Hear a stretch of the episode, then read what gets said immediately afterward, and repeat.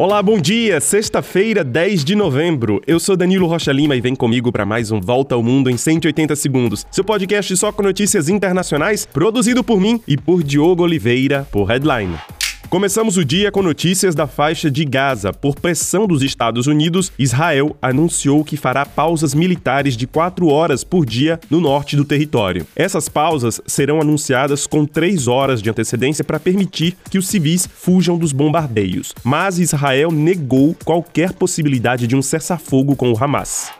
E depois de um mês de espera, os 34 brasileiros presentes na faixa de Gaza poderão sair do enclave a partir de hoje. A saída acontece pelo sul da faixa de Gaza, graças a uma autorização dada pelo Egito para que eles cruzem a fronteira. Os brasileiros devem ser levados para uma cidade egípcia perto da fronteira, de onde serão encaminhados de volta ao Brasil, onde a chegada está prevista para este domingo.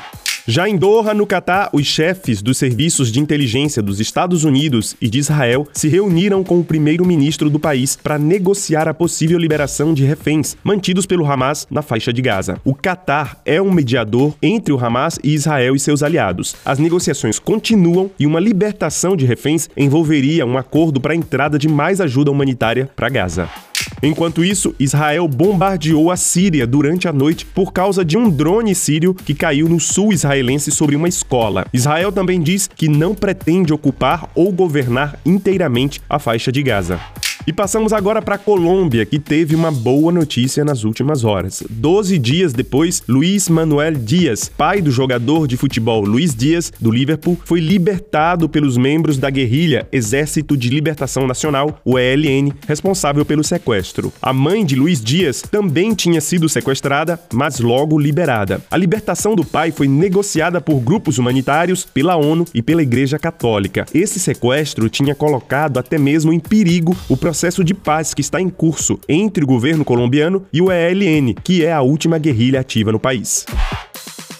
E passamos agora para a Espanha, onde o primeiro-ministro Pedro Sánchez firmou um acordo polêmico para poder permanecer no poder. Olha, ele concordou em aprovar uma lei de anistia que beneficia os líderes militantes separatistas da Catalunha, processados pela justiça espanhola por organizar a separação da Catalunha em 2017. Assim, os sete deputados do Partido Separatista Catalão votarão com a coalizão de Sánchez, que obtém maioria parlamentar para continuar no poder, mesmo depois de ter perdido parcialmente as eleições em julho. O prazo para formar uma coalizão era o dia 27 de novembro. A Espanha vive, assim, dias conturbados que podem mudar e muito a vida política do país.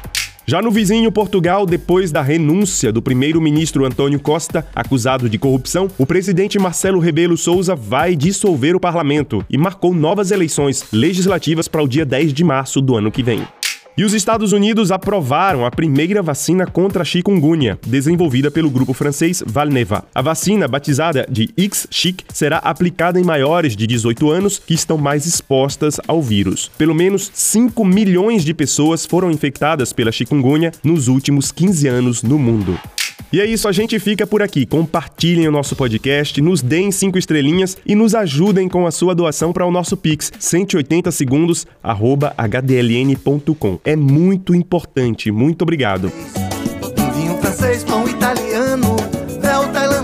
E terminamos a semana dando dicas de artistas independentes que você merece descobrir. Você escuta o baiano Tony Duarte com a música Ao Redor do Som. A gente agradece a cada um de vocês que já fizeram sua doação e a todos que interagiram conosco essa semana. Alan Murphy, na Espanha, Thaís Seixas, Lizzie Lobo, Juliana Rodrigues, Tibério Burlamac, que se dispôs a doar, Aline Batista, Rosa Maria de Castro, Cris Brasil, Bia Chan, Nadine Schneider, Lícia Oliveira, Wellington Gabriel, Vinícius Souza e uma abraço especial para Juliana Ferraz, da Holding Club, e Guilherme Jorge, que gostou do meu sotaque baiano fora dos padrões de sotaque neutro de outras produções jornalísticas.